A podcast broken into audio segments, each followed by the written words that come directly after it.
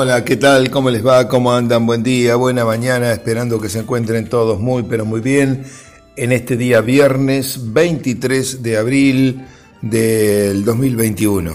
Una mañana que se presenta con 14 grados 5 décimas de temperatura, presión atmosférica de 1005 hectopascales, sin viento en superficie por el momento, 96 el porcentual de la humedad y el pronóstico sigue indicando probabilidades de lluvia para eh, la jornada de hoy. Ayer al final prácticamente no estuvo la lluvia, estuvo con mucha humedad ambiente, eh, después de las registradas en realidad en la tarde y madrugada, pero eh, se, se presagiaba lluvia durante la jornada cosa que no ocurrió. Para el día de hoy también la inestabilidad está marcada por todos los pronósticos con probabilidades de lluvia este, en el día de hoy. Veremos si eso ocurre. Em, no se esperan grandes volúmenes, este, entre 10 y 20 aproximadamente, veremos. Luego el tiempo mejora ya hacia la tarde-noche y tendremos una próxima semana de tiempo soleado. Al menos eso es lo que dicen los pronósticos. Temperaturas que no serán elevadas, máximas eh, que estarán en torno de los 20-22 grados centígrados. O sea, ya una eh, condición típicamente otoñal. Eh, así que bueno, ese es el panorama que tenemos desde el punto de vista climático para estos días. Y hablando de la semana próxima, le recordamos que el 28, el miércoles, estamos con el tercer encuentro de las charlas y eh, conferencias 2021 que organiza el INTA, la Sociedad Rural, Círculo de Ingenieros Agrónomos de 9 de julio y la Regional APRESID. Eh, en este caso, el tema que nos convoca será, en primera instancia, eh, un breve comentario sobre los mercados, mercados nacionales e internacionales, digamos, pequeñas cositas que nos pueden ayudar, en la toma de decisiones, tips en la parte de comercial, que estará a cargo del ingeniero eh, Sebastián Gabaldá, director de Global Tecno. El posterior a, esos 15 minutos de la parte económica, vamos a contar con la presencia del ingeniero Mauro Mortarini, director del estudio Ojos del Salado, quien se va a referir a las malezas, em, al tema de barbecho, a, bueno, a cómo este, manejamos este tema eh, para eh, lo que, bueno, para, para esta campaña, ¿no? Eh, campaña 2021-2022, tanto para cultivos de fila, que, bueno, estamos muy próximos a, comenzar, podríamos decir, un mes, podemos poner como un valor de, de inicio, y em, para los eh, cultivos de verano, llámese soja, maíz, girasol. Así que em, esto va a ser el miércoles 28 a partir de las 20 horas eh, y usted lo podrá eh, seguir y participar a través de la plataforma YouTube Inta Pergamino. La inscripción es gratuita, no requiere de inscripción en realidad, lo que requiere es que usted participe ese día, el 28. Así que los vamos a estar esperando. Eh, para nosotros es un, un este, grato eh, placer y honor poder contar con su presencia. Y también les agradecemos si eh, nos ayudan en la difusión, como habitualmente ocurre. también el agradecimiento a las 42 empresas que nos acompañan en este ciclo 2021 por el esfuerzo y también por coparticipar eh, del mismo y por bueno, ser eh, bueno, uno más de este grupo de trabajo. Ya están saliendo los recordatorios, invitaciones eh, por parte nuestra, por parte de las cuatro instituciones que trabajan en esto, por parte de las empresas que colaboran, así que bueno, van, este, van a recibir el recordatorio respectivo, pero como eh, les digo, eh, es abierta y gratuita para todo aquel que quiera participar. Muy bien, dejamos por ahora este tema y mm, estábamos hablando en estos últimos días sobre las eh, condiciones, las perspectivas, sobre que brindó la Bolsa de Cereales de Buenos Aires eh, acerca del cultivo de trigo, del cultivo de cebada, del panorama. Bueno, hablamos una serie de aspectos, eh, recuerdo alguno que quizás pueda ser importante, en donde las condiciones climáticas aparentemente para este año no van a ser de las mejores, por lo menos en lo que va, digamos, en el otoño y en la primavera. Eh, el servicio preveía para la zona centro de la, Argentina, de la región pampeana, donde estamos ubicados nosotros, entre eh, mayo y, junio un acumulado de no más de 100 milímetros, entre 50 y 100 milímetros, para lo que es mayo y junio, o sea, los próximos meses. Después, este, mm, eh, por supuesto, van a ir acompañados de temperatura fría, esto es lógico, estaríamos en invierno, no es nada nuevo. Eh, lo que sí aporta que no van a ser tan intensas como las que ocurrieron en el 2021. Se recuerda, ¿no? La campaña pasada, donde tuvimos heladas muy, muy importantes, muchas, y con mucha intensidad que provocaron daño a los cultivos, mm, bueno, este, de bastante consideración. Em, este, bueno, también el invierno va a ser eh, seco em, y eh, después este, la etapa primaveral, por lo menos eh, septiembre, tampoco se, vislumbran lluvias importantes. Esto tómelo con pinza, em, o sea, el pronóstico que indica la bolsa de cereales habla de moderados a escasos aportes de humedad durante la etapa primaveral, llámese octubre, noviembre. Octubre es el periodo crítico del cultivo de trigo. Este, y bueno, y acá lo que yo comentaba es que si no disponemos de agua de napa, cosa que en la mayor parte de nuestra región no, hay, eh, se va a depender pura y exclusivamente de eh, las lluvias que eh, puedan ocurrir. Estas lluvias pueden ser este, muy oportunas, y bueno, con eso poder construir un buen rendimiento. Y si eso no ocurriese, lógicamente, bueno, las posibilidades de alcanzar buenos rendimientos se va a ver comprometida. En lo que respecta al escenario climático, la campaña económico, perdón, la campaña 21-22 se encuentra atravesada por un escenario económico comercial distinto al que se registró para el mismo momento del año pasado. En el 2020 había un escenario muy favorable al trigo, que había resistido la caída que la pandemia le imprimió a las cotizaciones internacionales. Y en, el, en este año el cultivo en sí ha perdido un poco de competitividad debido a la recuperación de los precios del resto de los granos, eh, maíz, soja, girasol, etcétera, etcétera. Este, en sí, este, el trigo, bueno, a futuro, enero del 22, en el MAT eh, ROFEC, em, en el periodo de presiembra, marzo a mayo, se encuentra por encima de los valores, registrados durante el año pasado e incluso supera a los máximos de las últimas cinco campañas. Ese es un dato aliciente y bueno, eh, uno em, este, puede, puede tener alguna posibilidad de manejo.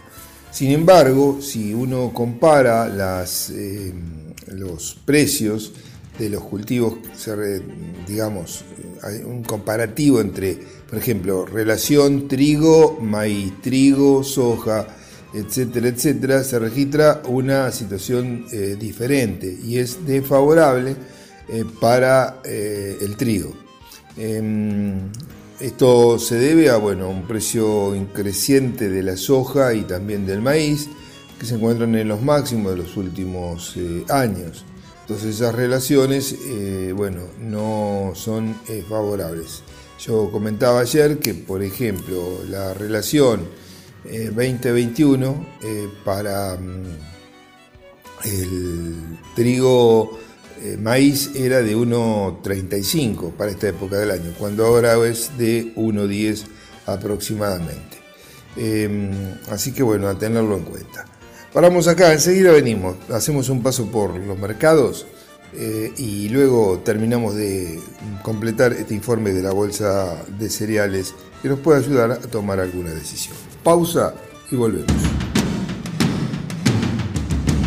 Bueno, gracias Gabriel. Eh, entramos entonces a tratar de completar el informe que estábamos eh, tratando de analizar y de volcar para ustedes que había emitido la Bolsa de Cereales en estos últimos días, referido a la parte mm, productiva, comercial, económica de diferentes cultivos.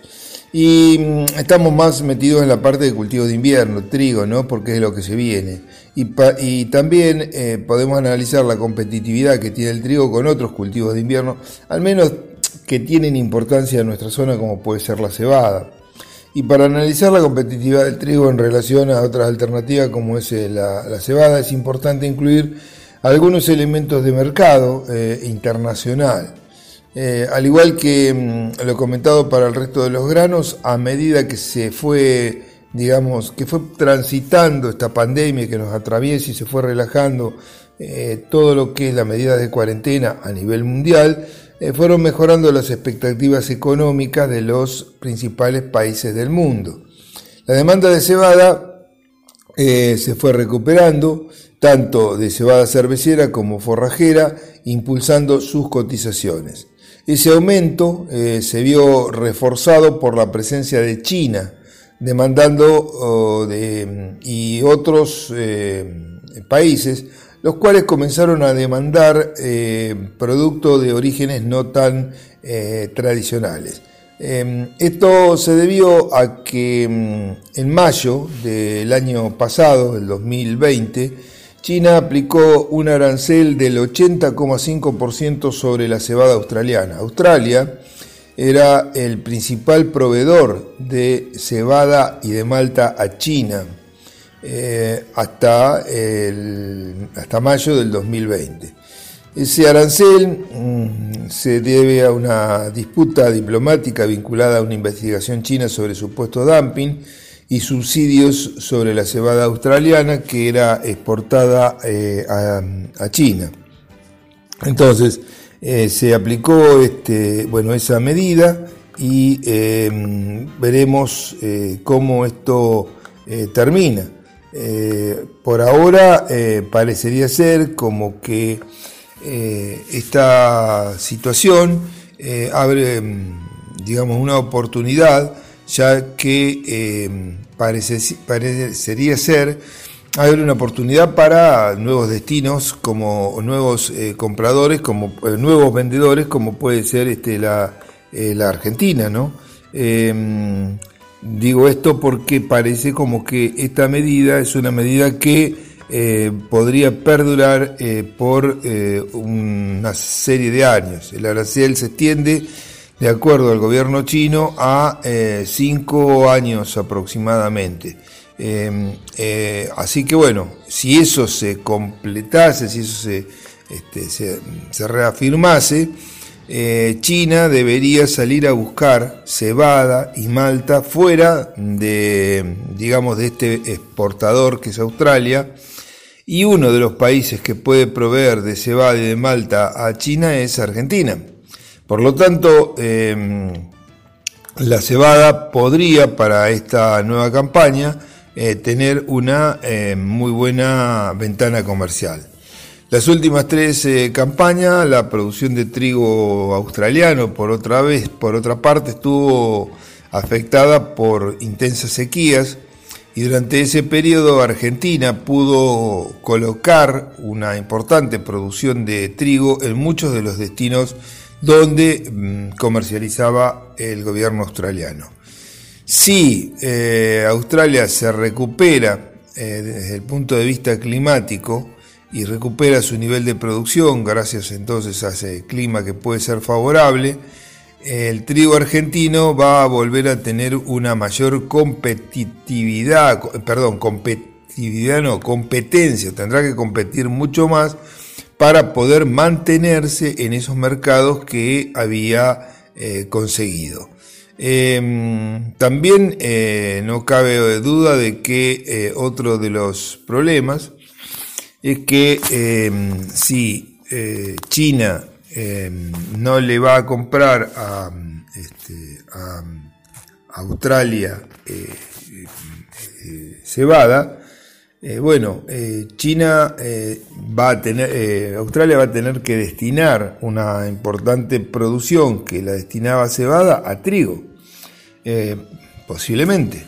Entonces esto va a cambiar también las posibilidades. Australia podría tener una buena producción de trigo y ser muy competitivo. Así que son todas, son interrogantes, no, no, no hay dura, porque eh, tampoco esto, así como hoy un gobierno dice que pone una, una, barrera arancelaria del 80%, que es una, una, situación, este, valor extremadamente alto, que lo torna no competitivo al país que vende, eso puede cambiar de un día para el otro. Entonces uno se queda patinando en el aire. Y el resto del clima este, nadie, lo, nadie lo sabe, o sea, no, no, no sabemos si va a ser el clima bueno para Australia o va a ser el clima bueno o malo o, pocas lluvias como por ahí se prevé para nuestra zona. En general este, estamos los dos en el mismo continente, por lo tanto por ahí también es bastante eh, factible que las condiciones ambientales también puedan repercutir de una manera parecida. No igual porque hay otros factores que juegan. Em, bueno, así que también está la, digamos, la demanda china eh, como importador de grano para la alimentación animal, em, porque también ha caído la producción doméstica y la producción porcina se va recuperando en China, impulsando los precios no solo del maíz, sino también de los sustitutos del maíz, como es el trigo y la cebada y también esto le da otra forma a la demanda internacional de granos. El gigante asiático se ha convertido en el principal importador de cebada del mundo y el segundo importador de trigo y se encuentra en eh, conflictos con uno de los principales proveedores también, son los americanos también. Y bueno, este, o sea que es toda una situación bastante compleja eh, la que hoy por hoy el mundo eh, atraviesa eh, por distintos factores. Yo creo que eh, eh, un importante factor de incertidumbre señalado en esto es lo que yo acabo de decir, ¿no? Este, que cómo cambiarán o cómo serán las políticas agropecuarias de estos países para los próximos años, o para los próximos meses fundamentalmente. Así que bueno, em, este, este, es más o menos el, comentario. Em, también es cierto que el cultivo de trigo eh, cumple un rol fundamental en nuestro país como en un flujo de, divisas importantes en un momento del año en donde se han realizado todos los costos. Las financiaciones en general no son las, eh, las, por ahí las, las tan este, eh, buenas que por ahí podemos tener, entonces eh, por ahí se requiere más dinero o, financiaciones a corto plazo. Por lo tanto, eh, llegado diciembre, donde nosotros estamos cosechando por ahí trigo, ese trigo tiene siempre un, un, este, un aporte económico, un oxígeno importante para las empresas agropecuarias, porque ya se hizo toda la inversión del maíz, de la soja, del girasol, de, todos los cultivos que estamos realizando en, el año. Inclusive este, lo único que no se hizo fue los cultivos de segunda. Eh, así que entendemos que el trigo habrá que ver si mantiene las 6 millones y media de hectáreas que hoy por hoy se pronostican eh, o eh, bueno, decae un poco. Habrá que ver el tiempo cómo juega, habrá que ver las lluvias, de acá en más cómo juega y habrá que ver también qué eh, pasa con los precios y con la relación insumo-producto. Bien, el tiempo lo dirá, no podemos hacer magia. Gracias por ahora, les deseo que tengan una muy buena jornada la de hoy, veremos qué pasa con el tema agua, si viene o no viene, el pronóstico, los pronósticos indican probabilidad de lluvias, como digo, para la jornada. El fin de semana va a estar bueno, climáticamente hablando, temperaturas máximas de 21-22 grados, igual condición para el resto de la próxima semana. Buen fin de semana también y el lunes, si Dios lo permite, nos reencontramos a partir de las 7 y 30 aquí en Forti 40 FM y sus canales de comunicación para abrir una nueva tranquera junto al INTA. Gracias y hasta el lunes.